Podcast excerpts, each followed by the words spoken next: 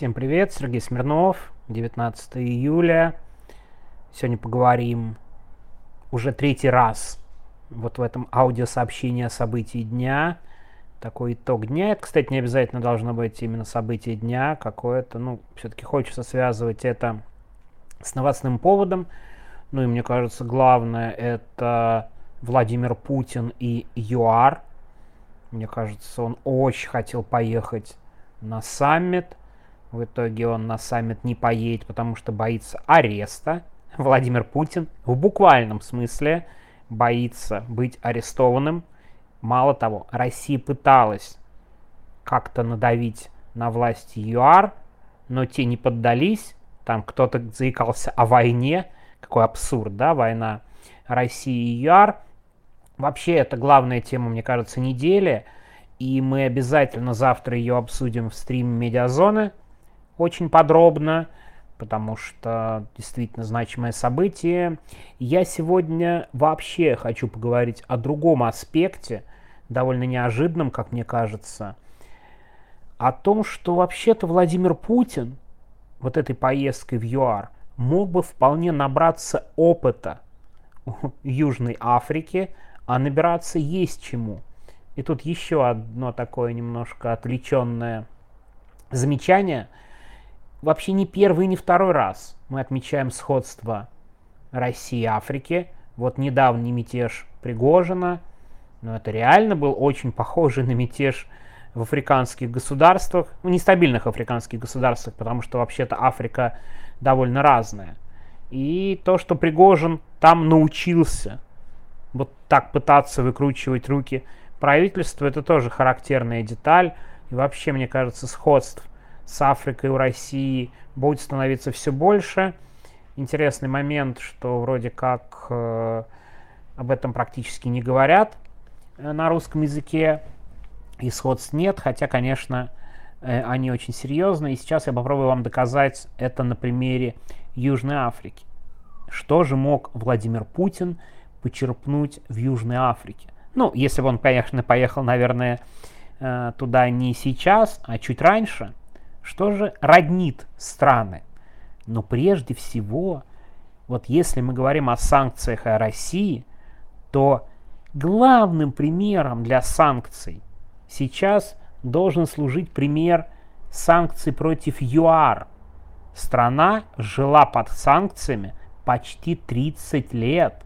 Вы представляете, 30 лет.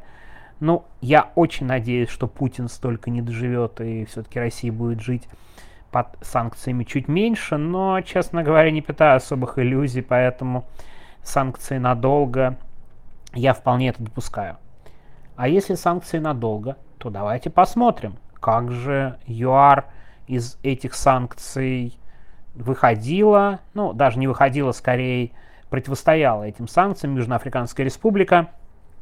Опять, исторические аналогии все крайне сомнительная штука в том смысле, что вот не надо их применять максимально, да, то есть вот так же будет и в России. Конечно, в России будет по-другому, Россия другая страна, но ЮАР мы не совсем похожи, хотя на самом деле, что касается каких-то природных ресурсов, там ЮАР были свои плюсы, особенно там редкоземельные металлы, и там алмазы, например, то есть некоторое сходство. Так вот, ну, наверное, кратко надо сказать, почему против ЮАР ввели санкции. Мне кажется, э, надеюсь, слушатели плюс-минус знают э, про режим апартеида. В ЮАР был такой абсолютно российский режим апартеида, где чернокожему населению было запрещено практически все, в буквальном смысле этого слова.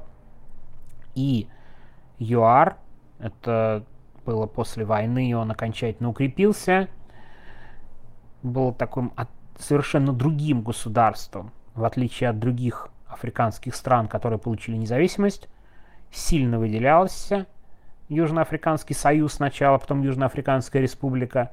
Вот это государство очень сильно отличалось от африканских. Российский режим, очень жесткое преследование чернокожего населения, попытки вооруженной борьбы.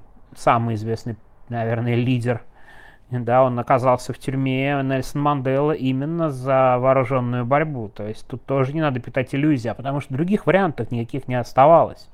До выборов чернокожее население не допускали, ну и нет никаких вариантов оказывать давление. Так вот, а, поскольку все больше африканских стран становилось независимыми, вопрос апартеида и такого расового угнетения становился все более болезненным. Ну, плюс Европа развивается, другие страны, конечно, расизм, он на словах, по крайней мере, осуждался. И очень важно, что Советский Союз оказывал большое давление тоже на западный мир. В конце концов, холодная война идет, весь мир зона противодействия. И американцы вообще в Африке проводили свою политику, очень часто поддерживая борьбу против расизма и так далее. Отдельный момент, потому что в США были свои собственные проблемы с расизмом, да, Мартин Лютер Кинг и так далее. Так вот, в итоге против ЮАР начали вводить санкции, начиная с 1962 года. Вот буквально самое время получения независимости большинством африканских стран против ЮАР начинают вводить санкции. И вы знаете что? Они не работают. Практически санкции никак не пошатнули южноафриканскую экономику. Почему? Да потому что санкции помогали обходить некоторые страны или фирмы прокладки в этих странах. Очень многие продолжали торговать либо напрямую с Южноафриканской республикой, таких стран было достаточно, кто торговал, там, не знаю, Японию можно назвать как пример, некоторые европейские страны типа Нидерландов. А уж многие компании западные так просто закрывали глаза на санкции. Но, интересная деталь, вроде как экономику это не подорвало, но подорвало другое, а именно инвестиции. Торговать-то продолжали торговать, санкции обходить-то продолжали обходить, а вот инвестировать в страну, находящуюся под санкциями, никто особо не спешил. И что же случилось с экономикой ЮАР?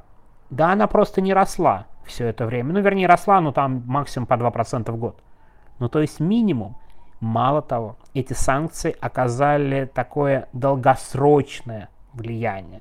То есть в 60-х почти были незаметны, в 70-х чуть стали заметны, а совсем наросли к, к 80-м годам прямо стали очень мощными. Именно в это время, ну, там вмешалась геополитика, прости господи, потому что холодная война заканчивалась, а для США ЮАР, несмотря да, на критику расизма, было важным партнером по удержанию континента, юга континента от коммунистической заразы. Рядом Ангола коммунистическая, да, где воюют, между прочим, там рядом кубинские э, войска, недалеко Мозамбик, тоже с левым правительством, и вообще в Африке позиции США и общего западного мира пошатнулись, и поэтому США, несмотря на осуждение режима апартеида, политически поддерживали ЮАР. А в 80-х уже не было смысла поддерживать, и что происходит? Американцы вводят более жесткие санкции против ЮАР. Я хочу сказать, что мне кажется очень схожая ситуация с сегодняшним днем.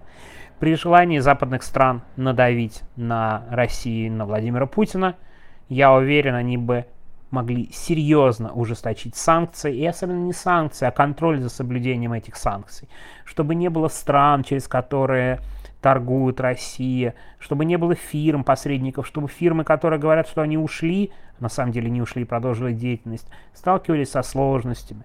Как будто у ЮАР такого не было торговали через массу стран. Кстати, классический пример, как ЮАР торговала. ЮАР торговал, например, через Тайвань, непризнанное государство, было буквально главным торговым партнером. Были еще небольшие африканские государства, Свазиленд и Лесото. Вот буквально через них в ЮАР закупались технологии, техника и в том числе оружие, потому что продавать оружие режиму апатриида, апатриида было запрещено немного углубляясь, не уверен, что всем тут интересно, я сегодня решил довольно странно поступить, пересмотреть фильм, а, который смотрел довольно давно, э, про Нельсона Манделу, и на самом деле не совсем Нельсона Манделу, а по, про Кубок мира по регби в Африке. Это, конечно, наверное, очень странно звучит, но это вполне себе политический фильм, я вообще очень люблю тему политика и спорт, потому что, мне кажется, очень часто мы какие-то э, видим именно в этом проявление настоящей жизни и настоящей э, политики. Э, вот в спортивном противостоянии. Так вот, я сегодня пересмотрел, ну, честно говоря, пролистал некоторую часть. Фильм «Непокоренный», если кто не смотрел, посмотрите, там очень интересно, что из себя представляла Южная Африка, когда пришел к власти Нельсон Мандела, и как он пытался примирить страну. Там, конечно, все несколько там, слишком в радужных тонах, но это кино, это же вообще-то коммерческий продукт. Но очень важно, что когда нам кажется, что у нас уникальная ситуация, что другие страны ни с чем подобным не сталкивались, все это ерунда берите пример с других стран. Мы тут не первые, не последние. Разделение страны огромное. В конце концов, там у нас тоже практически апартеид и у власти э, меньшинство чекистов, чиновников и прочей знати, если уж так говорить. Разделенная страна, санкции. Очень важно. Меня тут на последнем стриме спрашивали, а бывало ли, что вы болеете против своей страны? Так вот, про регби. Регби считался спорт исключительно белых, и большинство населения Африки, кто следил за регби, они болели против своей страны во всех международных матчах. Регби это спорт номер один для ЮАР, и они болели против своей страны во всех матчах. Ну, представляете? И Нельсон Мандела, и можете посмотреть фильм, он как раз пытается изменить эту ситуацию, объединить страну таким образом. Но я к чему? Проходила ЮАР такую ситуацию и выхода из санкций, и изменение режима, и демократизация. В ЮАР там все совершенно нерадужно, и сейчас там много проблем и сложностей. Но есть примеры, и нам рано или поздно предстоит пройти определенный путь. Конечно, он будет другим, иным. Но не надо думать, повторю, что у нас какая-то супер уникальная ситуация, а уж на фоне того, что Алексею Навальному завтра запросят срок, близкий к сроку Нельсона Манделы. Нельсон Мандела сидел 27 лет, я думаю, Навальный по совокупности завтра получит за 20 лет. Да, у нас как бы свой Нельсон Мандела уже сидит, и он предлагает альтернативу, такую же, как предлагал Нельсон Мандела. Статьи уже близкие, потому что Нельсон Мандела был по статье терроризм осужден, хотя он занимался вооруженной борьбой. Навальный уже близок к статьям по терроризму. Так что схожего все больше. И такая, сегодня даже не назову это аудиосообщение, лекция, не лекция, о том, что нам пора смотреть по сторонам, посмотреть, как другие страны жили, как они выходили, постараться не повторять их ошибок. Так что вот об этом хотелось сегодня сказать. знаете, в конце очень для меня важные слова, кто меня дослушает. Я с большим таким хорошим удивлением, в хорошем смысле этого слова, читаю комментарии к э, аудиосообщениям. Мне очень приятно, когда э, вы что-то теплое пишете, хорошее, очень здорово. И вот я часто об этом говорю, может быть, буду часто повторять очень важно не потерять какую-то связь с людьми, которые остаются в России, потому что есть такой риск в эмиграции, и поэтому любой ваш комментарий, любая обратная связь, это очень здорово и круто, хотя, конечно, тема, для того, чтобы сегодня это сказать, ЮАР вроде не такая близкая. Пожалуйста, берегите себя, будьте аккуратны, спасибо вам большое, что послушали, ну и завтра стрим Медиазона 13.12 вы тоже можете присоединиться. Мы будем уже политический аспект Владимира Путина в Африке обсуждать, и Дима Трещанин тоже будет, так что присоединяйтесь. Простите, сегодня немного дольше, чем я планировал.